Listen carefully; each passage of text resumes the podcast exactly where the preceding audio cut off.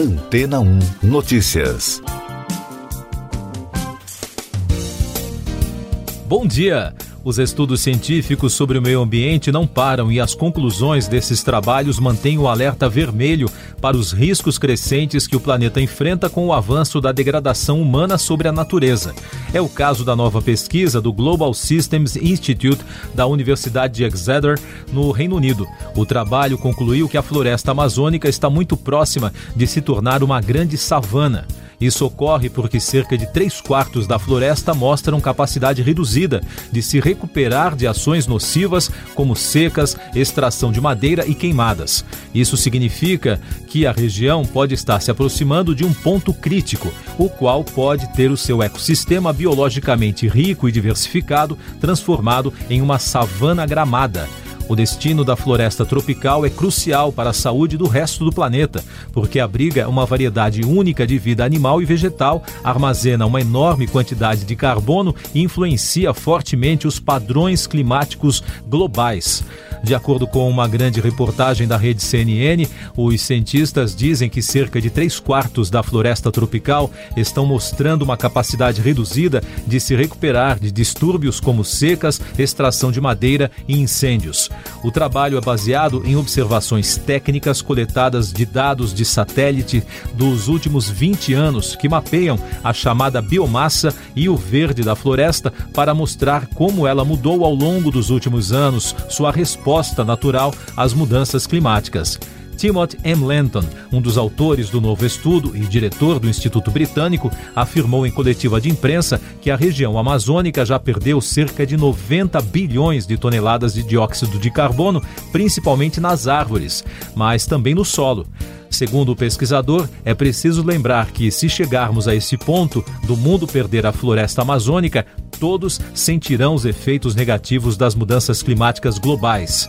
A nova pesquisa difere de outros estudos anteriores baseados em simulações de computador e que chegaram a conclusões semelhantes sobre um ponto ecológico sem retorno para a floresta. Isso porque o novo trabalho, publicado na Nature Climate Change no início deste mês, usou observações do mundo real. E daqui a pouco você vai ouvir no podcast Antena 1 Notícias. Marcelo Queiroga confirma dois casos da nova variante Delta Cron do coronavírus no Brasil. Negociações de paz entre Rússia e Ucrânia terão nova etapa de conversas nesta quarta-feira. Senado americano condena Putin como criminoso de guerra. O ministro da Saúde, Marcelo Queiroga, confirmou dois casos da nova variante Delta Cron do coronavírus no país, um no Pará e um no Amapá. A mutação é uma mistura da Delta com a Omicron. O Instituto Oswaldo Cruz informou que está monitorando um caso suspeito da variante e, além disso, outros casos já foram identificados pelo mundo, na França e nos Estados Unidos. Enquanto isso, os pesquisadores estão trabalhando para definir a transmissibilidade e também o impacto da ação do vírus em humanos. O país registrou na quarta-feira 323 mortes pela doença em 24 horas, totalizando mais de 655.600 óbitos desde o início da crise. A média móvel nos últimos sete dias é de 388, apontando tendência de queda. Também foram notificados pouco mais de 50 mil novos casos, somando mais de 29 milhões e 400 mil. Com isso, a média móvel de infecções nos últimos sete dias foi a 40 mil, indicando também tendência de queda. As negociações de paz entre os representantes de Rússia e Ucrânia continuaram na terça-feira, com os dois lados apontando dificuldades para fechar o acordo.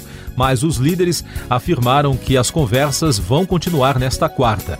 Ao mesmo tempo, uma declaração do presidente ucraniano de que as portas da OTAN estão fechadas para o país foi interpretada como um sinal para a Ucrânia ficar fora da aliança militar, uma das exigências do presidente russo Vladimir Putin para a continuidade das reuniões o Senado americano aprovou de forma unânime uma resolução que condena o presidente da Rússia, Vladimir Putin, como criminoso de guerra.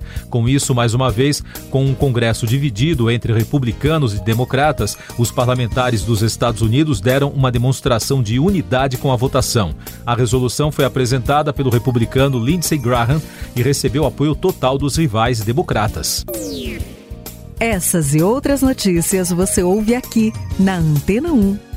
Oferecimento Água Rocha Branca.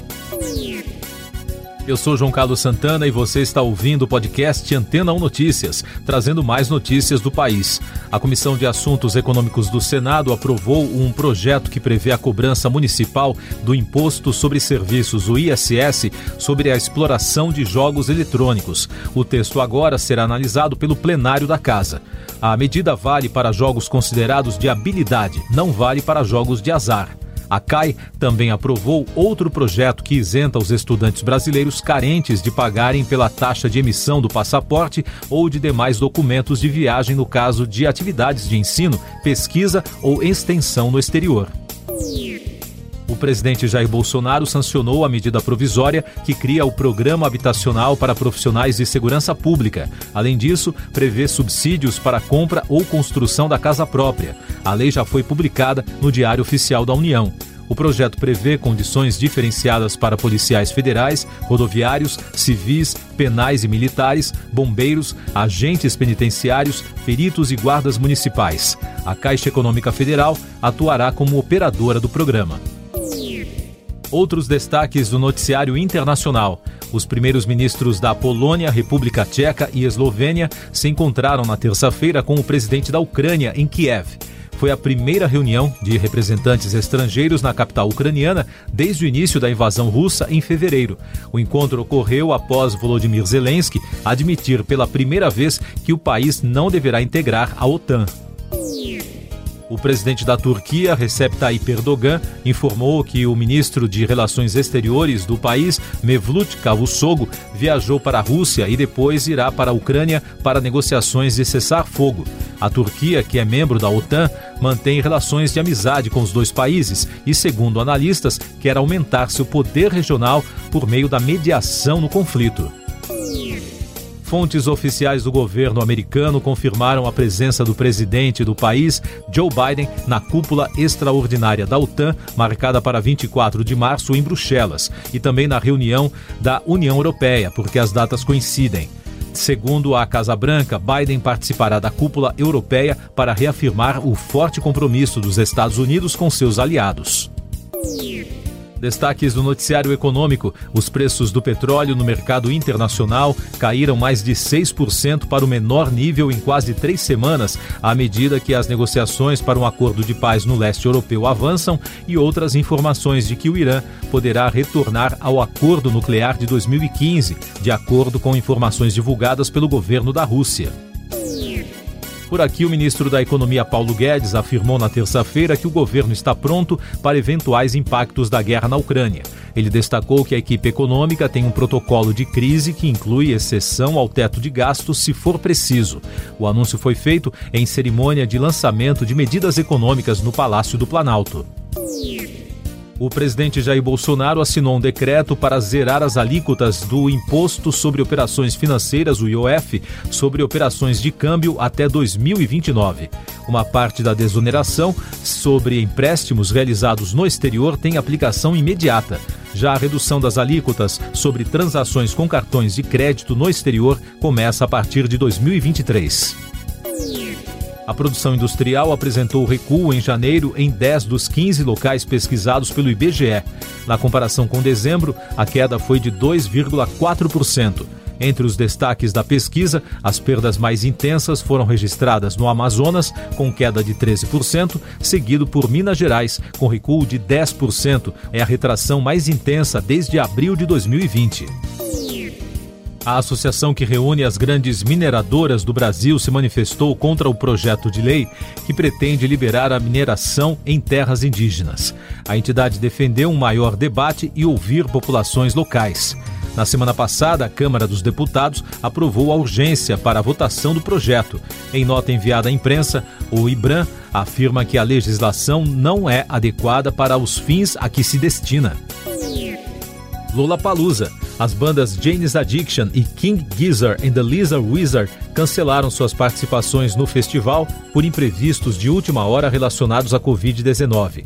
A produção do evento, que será realizado entre os dias 25 e 27 deste mês no Autódromo de Interlagos, em São Paulo, já anunciou que os dois grupos estão confirmados para a edição do ano que vem e que as bandas The Libertines e Two Feet vão substituí-las neste ano. Últimas informações que chegam das agências europeias, o chanceler russo Sergei Lavrov afirmou a uma agência russa nesta quarta-feira que as negociações com a Ucrânia estão se aproximando de um acordo de paz. As conversas envolvem a declaração de neutralidade do governo ucraniano. Siga nossos podcasts em antena1.com.br. Este foi o resumo das notícias que foram ao ar hoje na Antena 1.